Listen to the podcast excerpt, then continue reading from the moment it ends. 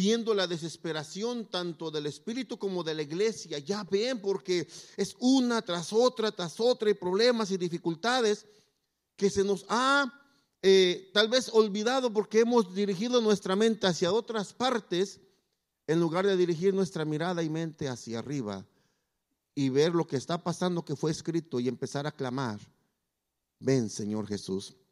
Pero en esta mañana quisiera, quiero compartir con ustedes eh, una continuación o una segunda parte del, de la, del tema que traía la, la vez pasada acerca de la perseverancia. Y déjeme recapitalizar tantito, pero la perseverancia viene del latín perseverantia, que es constancia o firmeza, insistencia, dedicación y persistencia. Y decíamos que la perseverancia está relacionada con el esfuerzo, con la voluntad, la fortaleza y la paciencia. Es difícil o es poco no tan comprensible eh, eh, durante el tiempo que está uno desarrollando alguna acción y dice, aquella es mi meta y tengo que llegar allá. Y antes, para llegar allá, tiene que ir librando obstáculos, pero tiene que ser persistente, tiene que perseverar, tiene que, que luchar. Y a veces usamos la palabra, lucharé contra viento y marea. Y en ese tiempo, en ese lapso de llegar desde donde estoy al lugar donde quiero estar, si requiere perseverancia, pero requiere paciencia, porque hay cosas que no se van a dar de un rato para otro. Hay, cosas en nuestra vida que no se van a dar de la noche a la mañana. Quisiéramos que apareciera el, mago de la lámpara y que salga y que nos diga con un chasquido de dedos se va a cambiar todo. No, no va, no va a pasar así. Hay un proceso cuando un futbolista, por ejemplo, o un basquetbolista, un deportista de alto nivel se fractura la rodilla o se fractura el tobillo, o un portero cae mal y se quiebra, se, rompe el brazo, no sé si usted lo ha visto, que de repente cae mal y el brazo se le quiebra. Había, hay un jugador, bueno, ahora ya no es jugador, pero en México, eh, que ahora es gobernador, ahora es político, este, pero en, una, en un partido de, de, de eliminatoria estación mundial, un jugador de Trinidad y Tobago viene y le hace una entrada y le quiebra esta parte y usted puede ver cómo se le quiebra el pie y tardó un poco más de un año en recuperarse.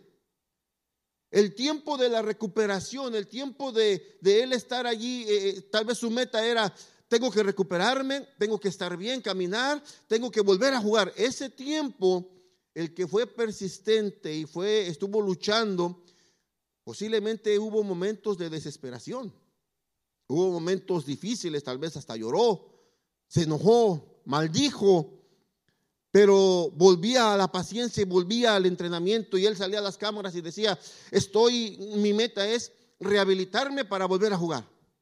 Y así lo escucha con algunos jugadores, bueno, ahorita me voy a enfocar en mi rehabilitación, porque tienen una meta y en esa meta, antes de llegar a esa meta va a haber obstáculos y los tiene que librar. El cristiano tiene una meta. Si usted se le ha olvidado o si alguien le ha dicho lo contrario, nuestra meta no es estar aquí por toda la eternidad. Nuestra meta no es ser eternos en esta tierra, aunque pareciera, porque el hombre acapara bienes, acapara e-, economía, acapara cosas para, de alguna manera dice, bueno, quiero vivir más tiempo. Buscan la fuente de la eterna juventud, buscan que esta plantita es de la fuente de la eterna juventud y ya sacaron como seis, siete plantas que sí ayudan posiblemente esas plantas para el bienestar del cuerpo, pero, pero no la eterna juventud, porque la eterna juventud y la eterna vida la encontramos solo en Jesucristo. Entonces, la, la perseverancia de la que hablábamos y hablamos es de los caminos del Señor, porque hay una recompensa de Dios para el hombre para aquel que cree, usted sabe y conoce, y de los primeros versículos que uno conoce y se aprende cuando conoce a, Jesucristo, viendo los caminos del Señor. Juan 3:16 dice, porque de tal manera amó Dios al mundo que ha dado a su Hijo unigénito para que todo aquel que en él cree no se pierda, mas tenga vida eterna. Esa es nuestra base, esa es nuestro, nuestra fe, en eso estamos fundados. Por eso venimos al Señor y esa es nuestra meta.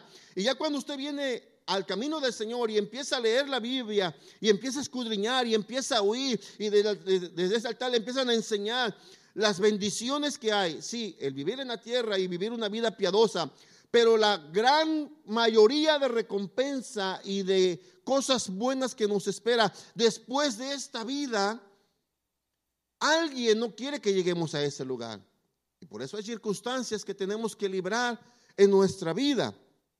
Pero ahora la perseverancia, vamos a ver algunos aspectos de ella y, hablábamos un poco la vez pasada acerca de perseverar en la palabra, en la oración. Tal vez vamos a, a profundizar un poquito más o tocar algunos puntos más en esa área, pero quiero invitarle para que me acompañe. Vamos a leer unos versículos y en eso vamos a estar basándonos.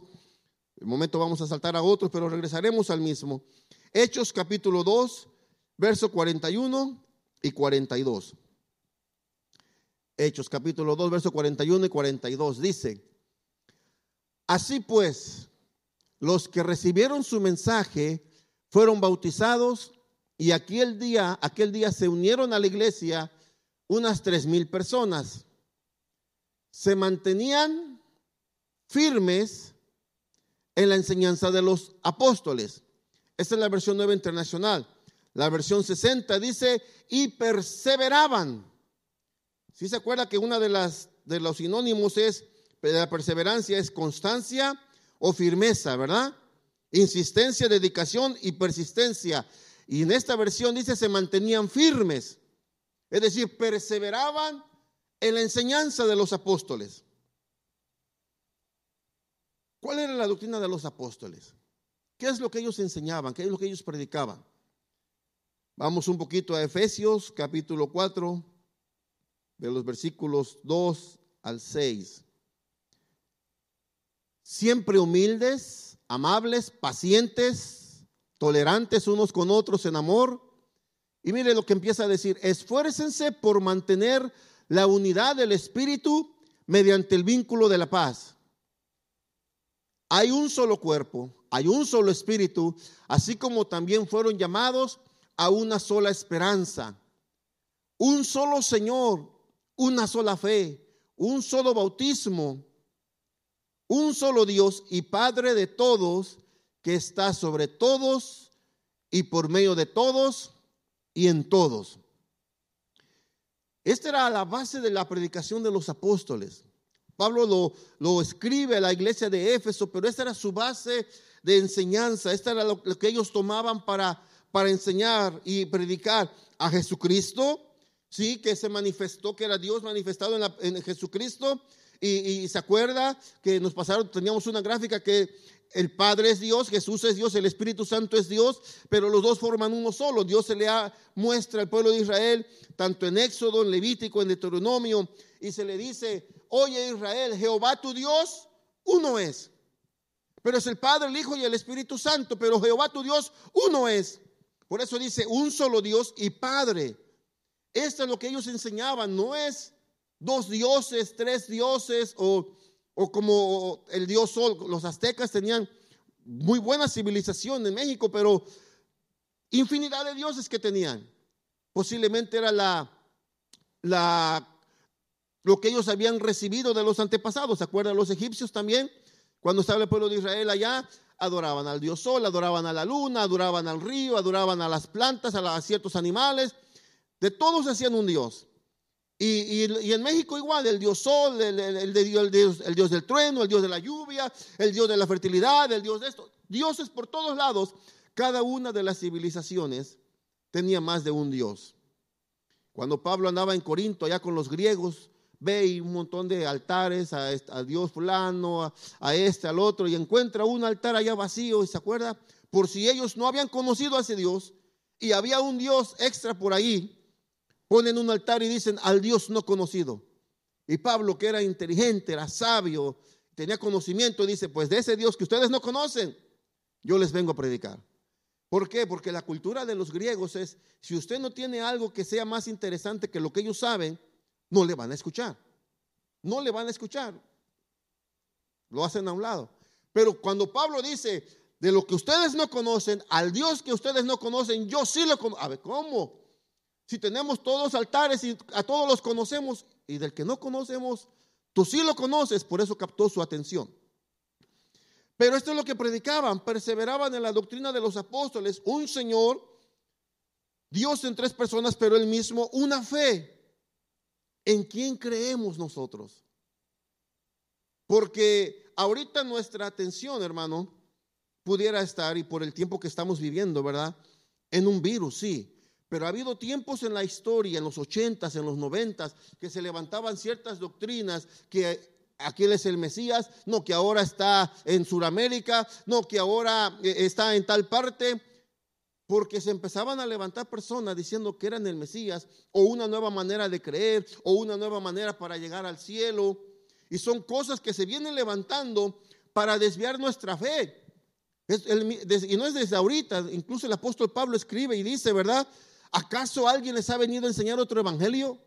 Porque han creído a otras palabras, no es lo que les hemos enseñado. Y él mismo habla de él y por las personas que venían con él en su equipo, dice, si nosotros mismos les enseñamos de otro evangelio, no nos crean.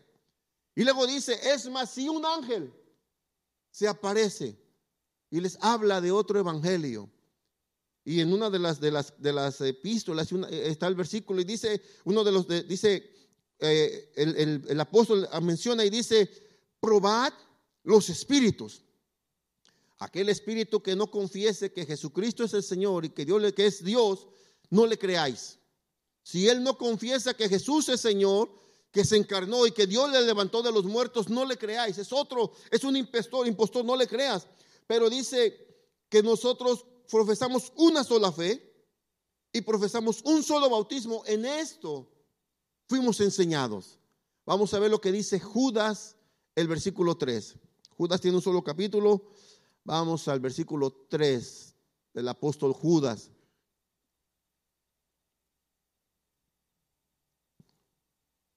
Ahí viene, ahí viene.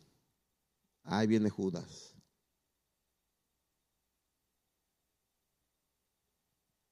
Judas, el versículo 3, entre tanto lo tienen, mira, aquí lo empiezo a leer.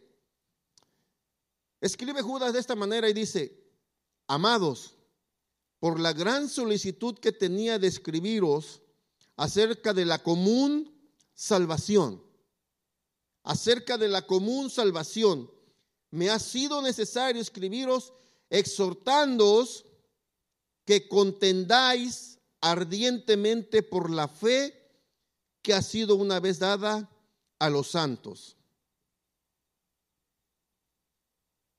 Leo en la versión nueva internacional, dice, queridos hermanos, he deseado intensamente escribirles acerca de la salvación que tenemos en común y ahora siento la necesidad de hacerlo para rogarles, para rogarles que sigan luchando vigorosamente por la, por la fe encomendada una vez por todos, por una vez por todas, de una vez por todas a los santos.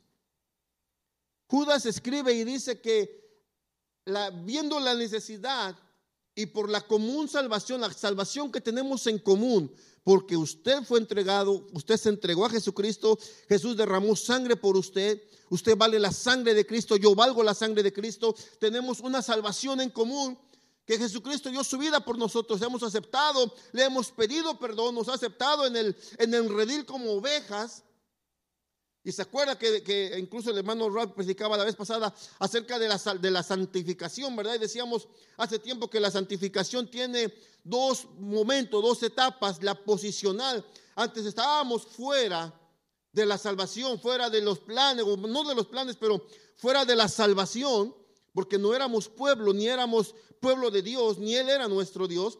Pero cuando viene Cristo somos santificados para que ya no fuéramos extranjeros pasamos de no santos o no salvos a ser salvados. Pasamos de ser condenados a ser salvados. Esa es la parte primera de la santificación, pero y por eso gozamos de una salvación en común.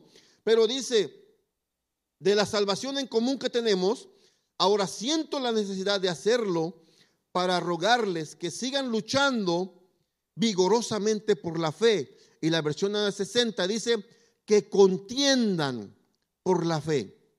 Tenemos una fe, tenemos un bautismo, y de repente se levantan doctrinas y algunas se han establecido, algunas han desaparecido y se levantarán otras donde atacarán a la verdad, donde dirán, tú estás equivocado, donde le van a meter fábulas, dice el apóstol, le van a meter cuentos, le van a meter historias que no son ciertas e incluso, dice la escritura, engañarán a algunos incluso que están salvos. Por eso es necesario que como escribe eh, generalmente la mayoría se lo da a Pablo, ¿verdad? Pero el escritor a los hebreos hace una recomendación no pequeña y no podemos pasar por alto, pero dice que no dejemos de congregarnos como algunos tienen por costumbre. No dejemos de congregarnos porque cuando venimos y nos congregamos, estamos recibiendo la palabra y estamos fortaleciendo nuestra fe. Estamos fortaleciendo nuestra creencia en el Señor, estamos fortaleciéndonos de Dios que es quien en medio de las circunstancias adversas es quien nos sostiene. En medio de las dificultades es quien nos está ayudando. Cuando todos te abandonan, cuando incluso tu familia sanguínea te estás muriendo y no se acuerda, no sabe de ti, ahí está Dios con nosotros. Ahí está Dios fortaleciéndole, dándole ánimos. Pero es porque usted congrega, porque usted recibe la palabra, porque usted lee la palabra, porque usted claro que hay que orar, hay que leer la palabra, hay que estar en comunión los unos con los otros, pero para ello también estamos defender nuestra fe. Defender nuestra fe, contender, no es pelear a golpes, sino, pero contender nuestra fe, contender y defender nuestra fe. Y en esta acción, en este es lo que le decía al principio hace un momento, ¿verdad? En los tiempos que estamos viviendo, Usted ve incendios donde no había tiempos, donde hace creo, unos cuatro años o tres años, ¿se acuerda? En diciembre, el carrón que teníamos aquí en California, 95 y 100, y los incendios que había, cuando tenía que estar poco más frío, unos 20 grados más o menos más abajo, estábamos a 100. Cosas que no se veían hace tiempo. Hace, si no me recuerdo, un año, dos años que estuvo temblando, ¿sabe cuántos meses en Puerto Rico? que hace más de 100 años no temblaba. Y, en lugares donde no acostumbraban a suceder ciertas cosas, yo recuerdo allá en el pueblo donde estábamos en México, había un, había un río, no sé si todavía esté, ¿verdad? Pero había un río y platicando con unos decían, antes el río de los viejitos, de las personas de 75 hacia arriba, 60 y algo por allá, ¿verdad? Bueno, no tan viejitos, pero vamos a ir mayores, para no meternos en problemas. Pero esas personas que habían nacido allá en los años alrededor de 1900, 1910, ellos decían, hace 50, 60 años este río no pasaba aquí. Este río pasaba por diferentes lugares, porque hay cambios y hay cosas que van cambiando que, que las vamos viendo con nuestros ojos, vamos experimentando. Y la creación, decía en su momento, ¿verdad? La creación está gimiendo. La maldad es demasiada, la contaminación es demasiado. Hace unos días platicábamos con mi esposa los casos que, hace años surgieron en la ciudad de Juárez, en México, Ciudad Juárez. Cientos de mujeres desaparecidas y nadie hacía nada. Y hace unos días estaba viendo eh, un dato en la noticia, no sé si usted lo vio, pero estábamos con mi esposa viendo y nos quedamos viendo uno al otro y comentábamos lo terrible, ¿verdad? Que es que si no mal recuerdo, en las primeras dos semanas o diez días de este año 2022, en Estados Unidos no sé cuántos cientos o miles ya de muertos había por las balaceras que ha habido, que han sobrepasado las estadísticas de años anteriores. Ya por cualquier cosa, hace unos pocos días un señor en un, si no me recuerdo, Taco Bell, creo, un restaurante de comida rápida, pasó un muchacho, creo, por el drive-thru, asesinó a la persona por 20 dólares. Por 20 dólares. Usted va en el freeway, si alguien se le cruza y usted le silba, corre el riesgo de que esa persona, si no se baja, lo espera y saca la pistola y de carro a carro le puede matar. Y algo que, que hace unos días vimos con mi esposa y la verdad sí me enojó. Discúlpeme, hermano, pero me enojé. Y la Biblia, bueno, no, no no, me, no, no, no pequé, pero sí me dio coraje. Porque viene una ambulancia Y usted se acuerda, hace unos 20, 25 años, yo creo, y un poco más atrás, veía la ambulancia desde hace como, que como dos cuadras atrás y los carros empezaban a orillar. Dos cuadras. Hace 15 años más o menos, ya cuando venían una cuadra ya se empezaban a orillar. Pasan los años y, esperaban casi a media cuadra, ya que venía cerquita. Hace tres, hace tres días vimos a uno que nos orillamos y el carro va delante de la ambulancia, la ambulancia va enfrente, le silba y le silba, están parados y el hombre no se mueve. Se hace, la, la ambulancia quiere pasar para allá y él se hace hacia ese lado porque el Señor iba a la izquierda. Y le digo a mi esposa, no te, no te extrañes que en unos meses mucha gente no se orille cuando una ambulancia venga, o un carro de bomberos, o una policía. Porque es la tendencia, la maldad del corazón del hombre en general. Se está haciendo duro, se está haciendo eh, lleno de, rencor, de egoísmo, de, de tantas cosas que se está llenando, que está perdiendo el sentido de la humanidad, el sentido del amor, el sentido del compañerismo. Es ahí donde la iglesia, nosotros tenemos que perseverar, predicando la palabra, predicando el amor, enseñándoles a la gente que hay una solución, que hay alguien que le puede cambiar ese odio, ese rencor, esa rencilla, esa, esa ira. Se lo puede cambiar por amor. Hay alguien que se interesa por lo de adentro, que es lo más valuable que lo de afuera, porque lo de físico se, deteriora. Dicen los, los, los doctores y las personas médicas que el hombre, nosotros creemos, ¿verdad? Que nacemos y empezamos a crecer. Pero dicen ellos que no, que nacemos y empezamos a envejecer desde que nacemos, ¿se imagina? Se empieza a deteriorar, vamos para arriba, pero nos vamos deteriorando. Entonces, lo de afuera se va a desgastar, pero lo valuable, lo de adentro, por eso el maestro dice en, Lucas capítulo 4, citando lo que decía el, el profeta Isaías, me ha enviado a sanar a los quebrantados de corazón, a los que están cautivos, a los que están heridos. A esos me ha, enviado a sanar. Para ello tenemos que perseverar contendiendo, defendiendo nuestra fe, que sí se puede en medio de las dificultades y los problemas y la enfermedad, se puede tener alegría, gozo, regocijándose en el Señor y descansar en sus promesas. Sí se puede. Volvamos un poquito a Hechos capítulo 2, versículo 42, por favor. Permanecer, perseverar en la doctrina de los apóstoles. Esta era parte de su doctrina que enseñaban. Pero luego dice, en la comunión y el partimiento del pan. Perseverar en la comunión, unidos por algo en común tenemos una comunión, estamos unidos por algo en común que es nuestra salvación. Somos parte de un todo. ¿Se acuerda? El apóstol Pablo escribe a la iglesia de Éfeso, dice que Cristo es la cabeza y nosotros somos qué? El cuerpo. Algunos será la mano, otros será el pie, otros será eh, eh, la boca, pero somos parte de un cuerpo, somos parte de un todo, siendo la cabeza Jesucristo. Él es nuestro aquello que nos une y nos conjunta, ¿verdad? Como en un todo, en un solo cuerpo. Tenemos la comunión, tenemos algo en común. Y eso que nos junta o que nos reúne en común es nuestra salvación. Dice la palabra, la, la definición de comunión es unión de dos o más cosas por algo en común.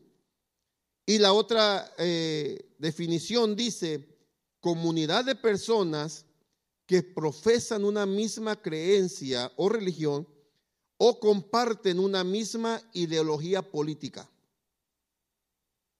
Esta es la comunión que, tenemos en común, porque nosotros profesamos una misma salvación. Necesitamos, profesamos una misma fe que es Jesucristo. Profesamos un solo bautismo, profesamos que hay un solo Dios que hay un solo camino para llegar al cielo. Profesamos sí que el hombre es pecador y estaba condenado, pero profesamos que hay un Jesucristo que vino y dio su vida por nosotros y nos rescató de esa condenación. Hace tiempo hay un, hay un cantante, se llama Marcos Witt, eh, estábamos en un, hay un disco y hay un evento, se llama, tiene un canto que se, de un cassette que se llama Homenaje a Dios, fíjese que tan viejo era, que era, era un cassette, pero ese homenaje a Jesús, y en ese canto, en ese disco, o que ahora, bueno, ya es sin disco, pero hay un canto que dice, somos el pueblo de Dios. Y dice, somos el pueblo de Dios porque somos de diferentes naciones. Dice, nos has traído de diferentes lugares, pero somos el pueblo de Dios. Hay otro hombre que se llama eh, Rubén Sotelo y dice, el mismo Dios, la misma fe, dice, somos de lugares diferentes, de aquí y más que nada en este país, ¿verdad? Salvador, Honduras, Nicaragua, Guatemala, eh, México, eh, había hermanos de Perú, había hermanos de, varias partes, de varios, eh, Puerto Rico, había de varias nacionalidades, pero todos ellos fuimos conjuntados, fuimos llamados para formar parte del cuerpo de Cristo. Así es que ya no hay, como decía Pablo, ¿verdad? Ya no hay libre, esclavo, amo, Señor, pobre, rico, no. Somos hermanos, somos lavados en la misma sangre, bautizados en el mismo bautismo y vamos a vivir en la misma área por la eternidad. Qué emocionados están los que dijeron amén. Los que no como que le pensaron. Y tener que verlo por la eternidad que está a un lado. No, pero vamos a estar allá. Si no quiere el hermano, pues uno de los dos no va a entrar, no se crea. No, pero, pero más vale que nos arreglemos antes de entrar porque ¿cómo lo vamos a evitar? Ahí vamos a estar. Entonces, a estar perseverantes en la comunión de los santos. No se aparte de este cuerpo de Cristo, de este cuerpo de hermanos, porque ¿a poco no se siente bien, hermano, que cuando usted tiene una necesidad, lo expresa y más de uno le da una palabra de aliento, le da una palabra de fortaleza? Y yo quiero dar gracias también primeramente a Dios y a los hermanos que tuvieron a bien los días que estuvimos en casa. Llegó uno con unos calditos de pollo y arrocito. Y luego llegó otro hermano y otro caldito de pollo y otro tipo de pollo, de, arroz. Y después nos llevaron una sopa de, queso. Oiga, hermanos, yo les dije, esa no me la toque. Pero usted ve el cariño, usted ve que somos parte de un cuerpo, que no estamos solos, porque somos parte, porque usted comprueba y entiende que como dice la escritura, cuando a usted le duele el dedo del pie, el cuerpo entero se duele porque cuando camina le lastima y dice, me duele el dedo. Cuando usted se lastima y se corta la mano por alguna razón, el cuchillo o algún piquito que salió por ahí se corta y va a comer y agarra sal o agarra limón. Le duele y el cuerpo le duele cuando el estómago le está haciendo maldad. El cuerpo responde porque es parte de un organismo, de, un, de algo entero. Cuando un hermano está padeciendo una necesidad, el cuerpo se duele. Porque como decía nuestro hermano Luis hace un momento, días anteriores había pocos hermanos. Ahora se acuerda cuando inició la pandemia, que nada más había como cinco, seis, siete hermanos. Y cuando de repente, no, pues que pueden venir 20. Los que estuvimos cuando nada más había cinco, ya cuando había 20, ay, se sentía un gozo de poderles ver. Y de repente aumentó el número y luego aumentó el número. Y ahora sí pasamos otra vez por esta, por esta bajadita, esta curva peligrosa. Y de repente 15 otra vez. Y ahorita ver un poco más. Se alegra y usted ve gente y dice, aquí está todavía mi hermano. Sí nos entristecemos y nos ponemos mal cuando vemos que alguien lo vimos y se reunía antes de la pandemia, durante y después de ello. Ya no sabemos de él, ya no está. Y duele porque era, es parte del cuerpo, es parte de usted es parte de nosotros porque, como decía hace un rato, fuimos lavados con la misma sangre. Y cuando alguien se duele de aquí, los demás se duelen y oran y no podemos hacer a lo mejor otras cosas, pero como decía el pastor, siempre lo dice, ¿verdad? Ora, ora. Porque a través de la oración hay poder, a través de la oración hay, eh, hay bendición, hay una promesa de parte de Dios y esa es la otra, la otra área que dice el versículo, que ellos eran, eh, permanecían o perseveraban en la oración. Perdón, perseveraban en la oración. Vamos por favor a Hechos capítulo 1, versículo 14. Hechos 1, 14 dice, todos, ¿cuántos dice? ¿Unos cuantos, hermano? Todos, en un mismo espíritu Cada quien por su lado, ¿verdad? No, en un mismo espíritu. Libro del profeta Joel dice que llamaba al pueblo y el pueblo se reía, se reunía como un solo hombre. Y aquí dice todos en un mismo espíritu se dedicaban a qué? A la oración.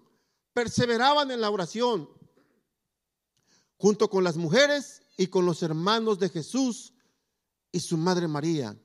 Pero todos, todos, si usted lee eh, en ese capítulo 1 y el capítulo 2, cuánta gente había, pero todos ellos perseveraban en la oración, en un mismo espíritu. Perseverar en la oración, decía la vez pasada, la oración, hay quien dice, lo, lo, lo descifran de esta manera, la oración es el oxígeno para la vida del creyente. Al dejar de orar, estamos en camino a perecer. Oiga, qué tremendo.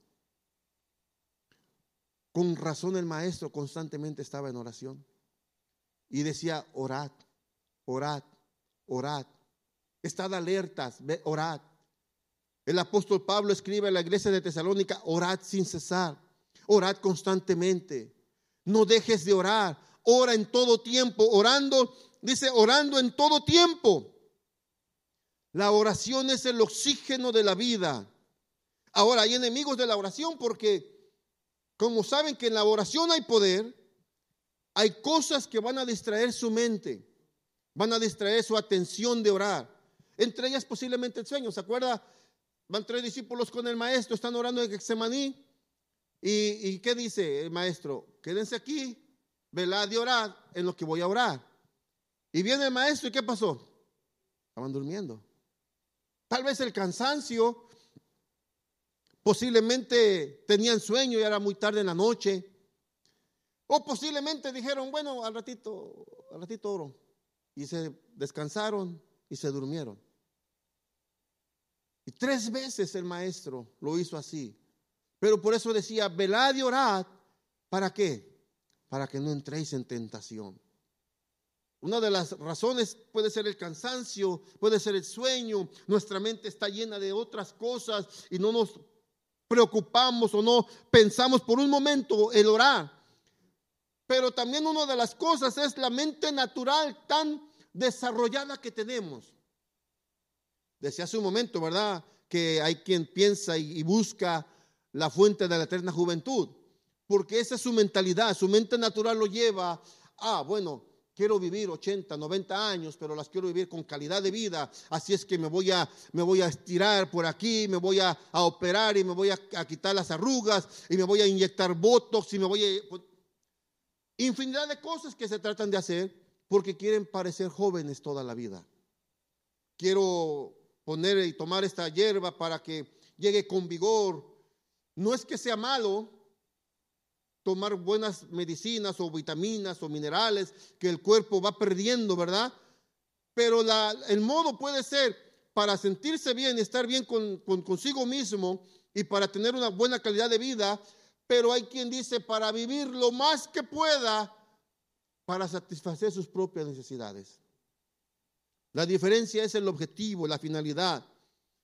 La mente natural cree que solo lo que ve es lo único real. Déjame lo digo una vez más. La mente natural cree que solo lo que ve es lo único real. No cree que hay algo más allá. Muchas veces se guía solo por lo que ve porque cree que eso es lo único real. Y el apóstol Pablo escribe y dice que nuestra lucha no es contra sangre y carne. Entonces, Pablo, ¿contra quién es? Si es lo que yo estoy viendo. Es contra principados, contra potestades, contra gobernadores, señores en los aires que no vemos, pero que son más reales de lo que vemos. Esas áreas espirituales que, que no podemos ver son más reales que lo que sí podemos ver, porque eso va a durar más tiempo. Pero la mente natural no se enfoca en ello. La mente natural incluso programa al hombre y le dice, bueno, la realidad es que tienes que hacer esto para curarte. Y el hombre que no tiene esa mente natural tan desarrollada, sino que sí la desarrolla, pero sobre esa mente natural desarrolla la mente de Cristo y los pensamientos y la palabra de Cristo, dice, antes de dar el paso, Señor, guía mis pasos. ¿Cuál mover? Es decir, el que no tiene la mente natural desarrollándose en su vida y ordenándole lo que hay que hacer, sino que antes de va y pide el consejo al Señor. ¿Qué es lo que hay que hacer en esta área? Voy a entrar por este camino. Mira, Señor, me dijo el doctor, este es el dictamen, pero en tus manos lo pongo y empiezo el camino contigo de la mano. Esta es la situación que se está moviendo en el mundo, pero voy a caminar de la mano contigo. El hombre natural y la mente natural dice, no, olvídate de la iglesia, eso es fantasía, eso es este, fanaticada, eso es fanatismo, no te va a ayudar. Y empiezan a eliminar las verdades de Dios. Ahí es donde usted y yo tenemos que seguir perseverando y contendiendo. Ahí es donde contendemos con la fe. No que si los de enfrente creen algo diferente que nosotros y se van a perder. No que si el otro se va a perder. No, ahí es, no sabes qué lo que yo creo. Por eso aquel decía, yo sé quién he creído, sé quién es mi Salvador y de ahí me va a levantar de donde estoy. Perseverar.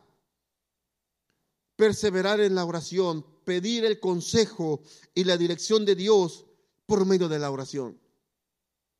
Y la oración no es crear fórmulas. ¿Como cuáles? Usted ha visto tal vez, ¿verdad? Que pueden, se vienen y, agarran el vuelo y la, la, la pose y empiezan muy palabras muy elocuentes y muy formales.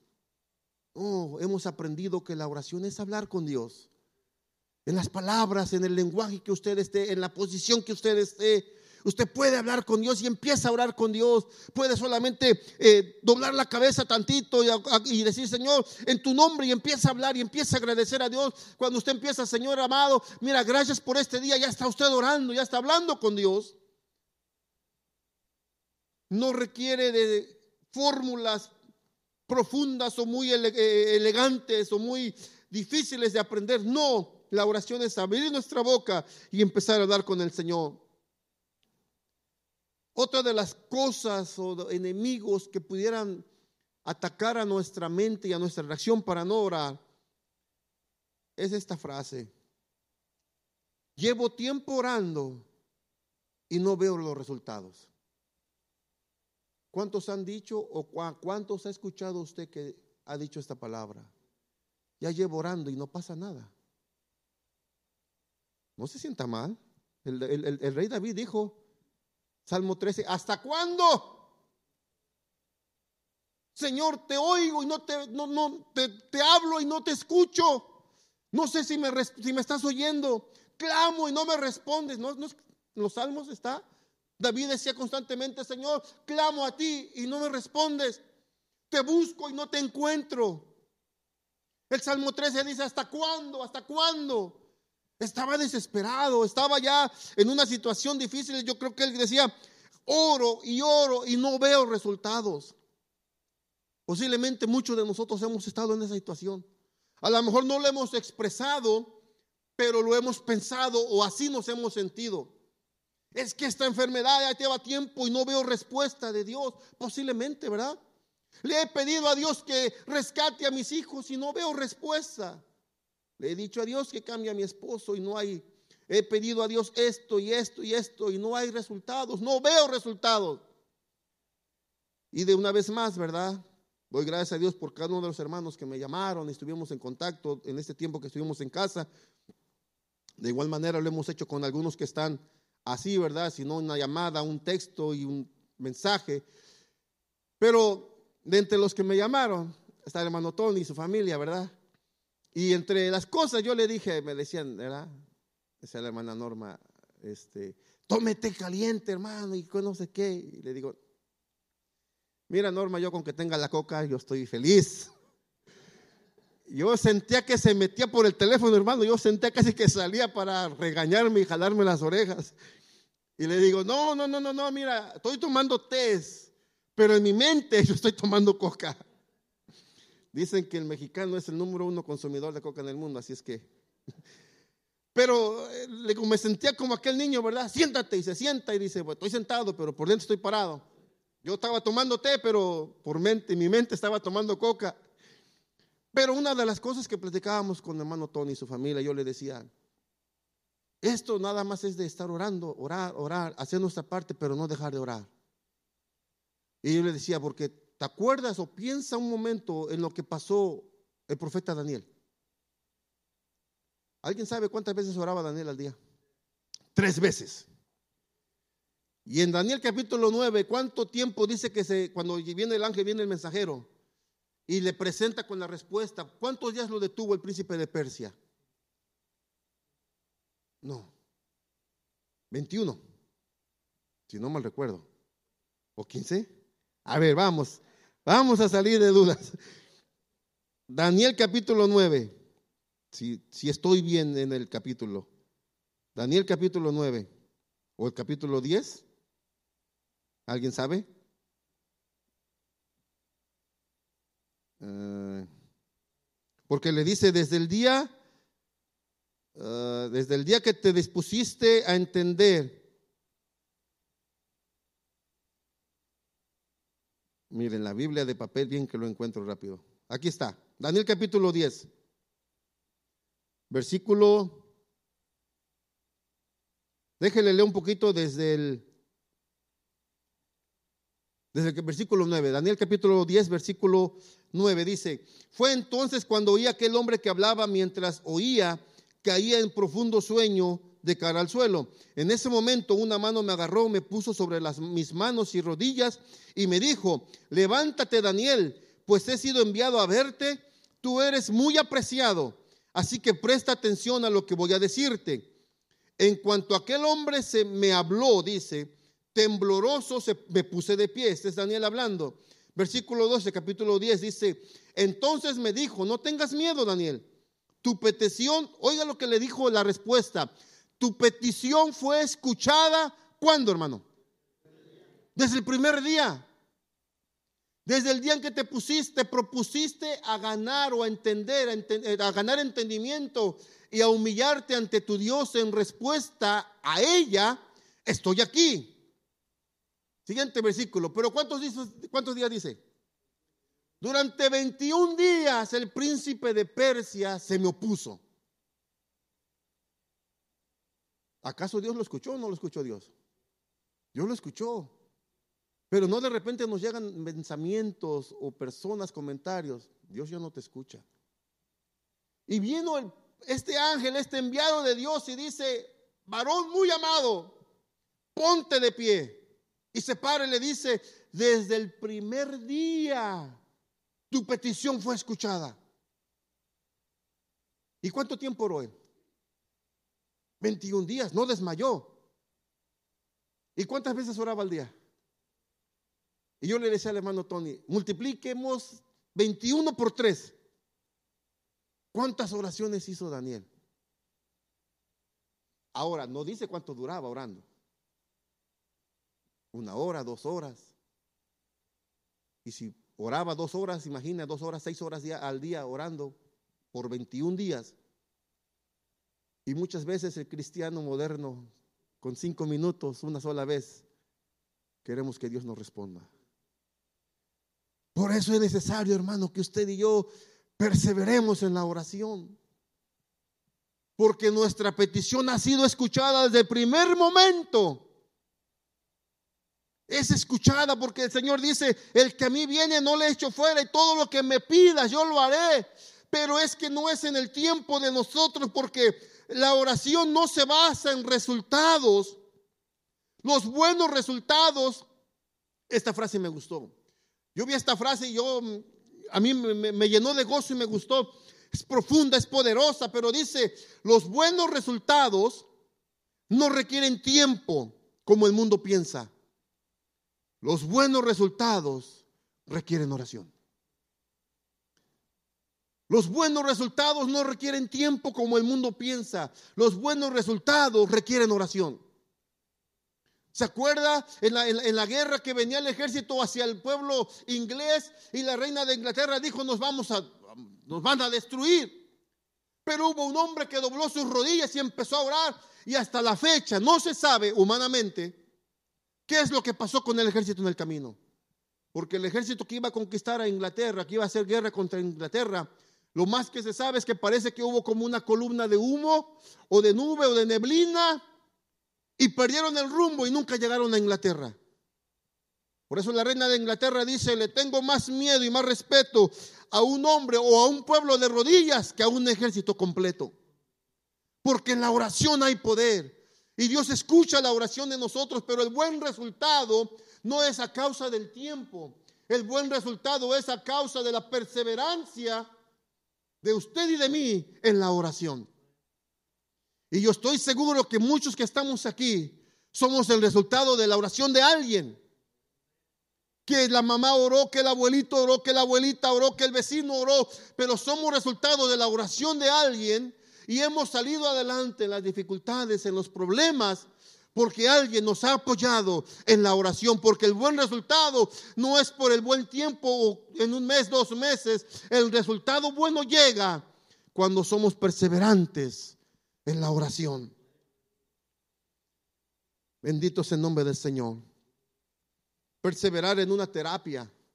Ya casi termino, deme cinco minutos más, hermano. Perseverar en una terapia, en una rehabilitación, perseverar en los estudios para alcanzar el éxito.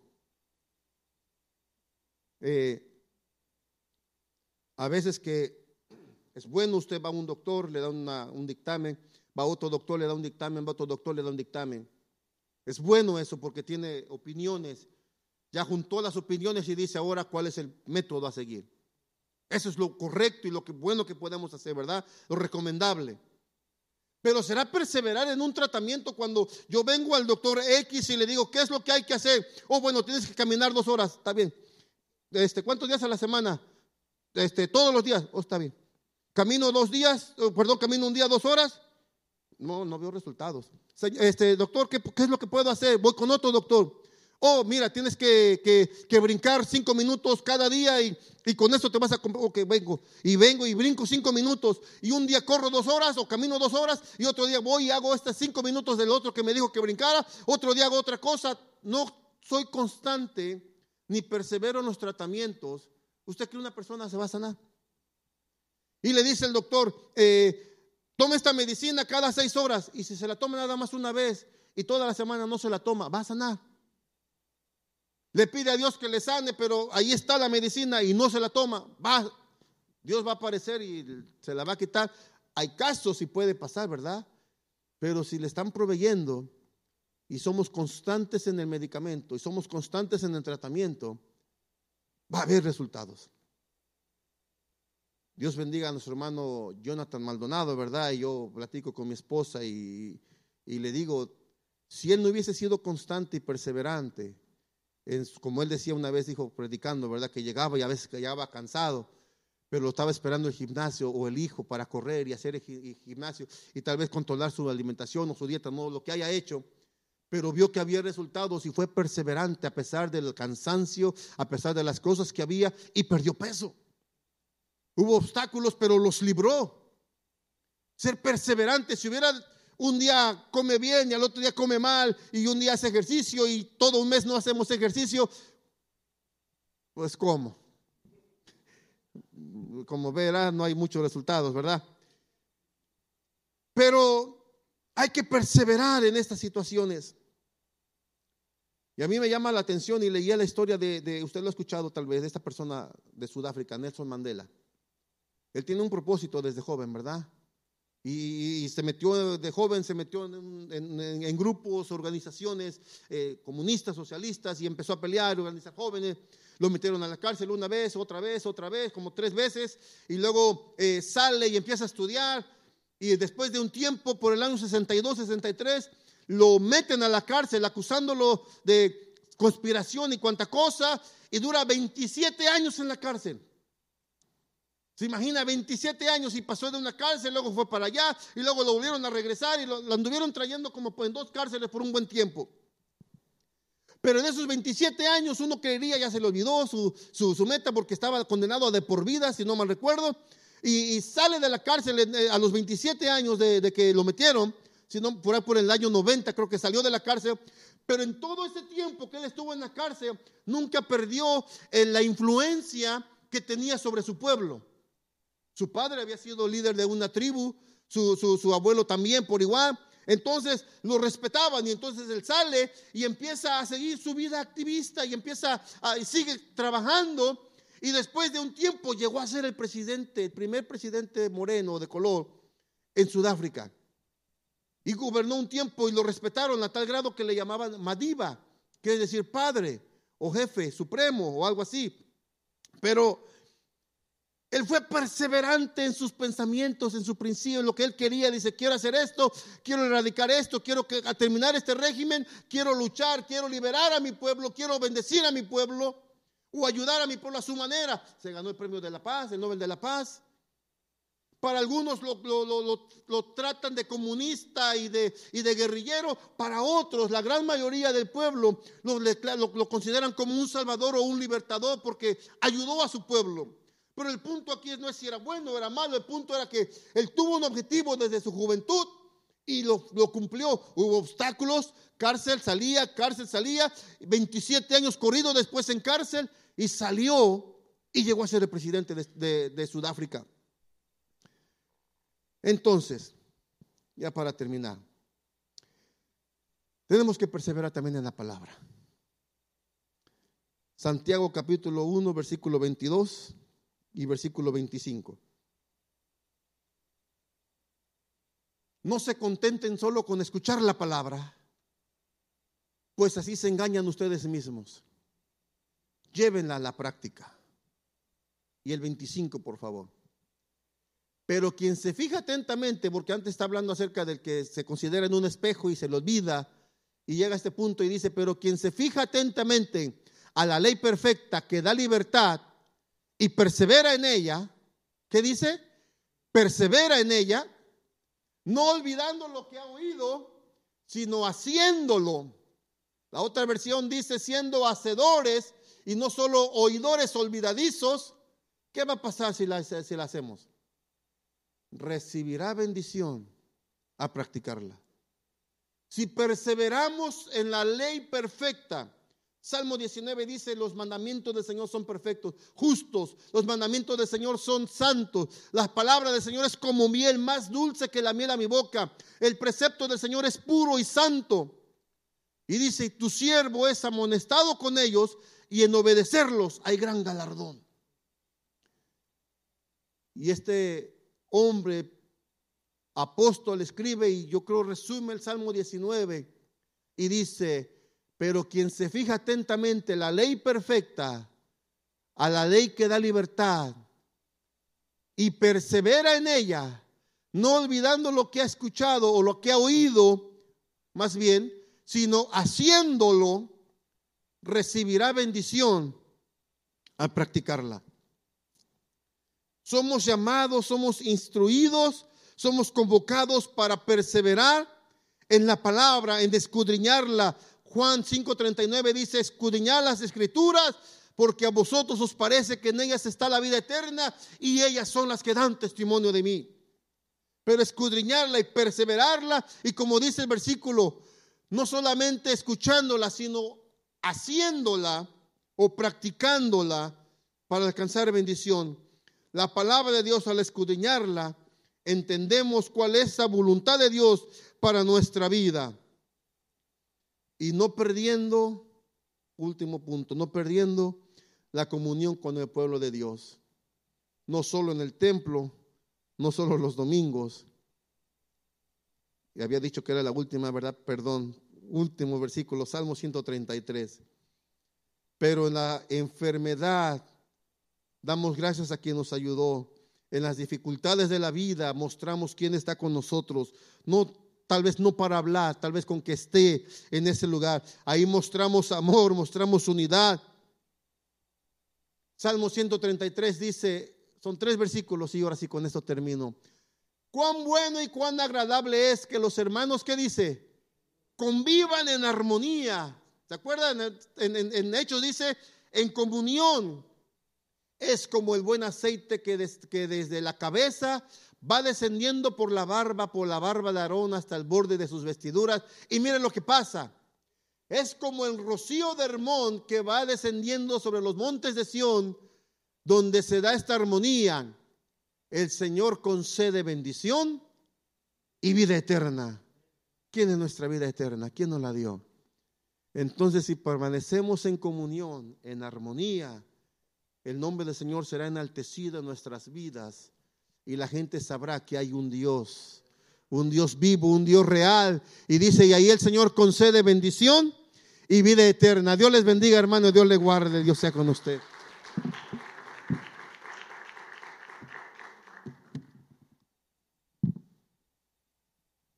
Gracias, hermano.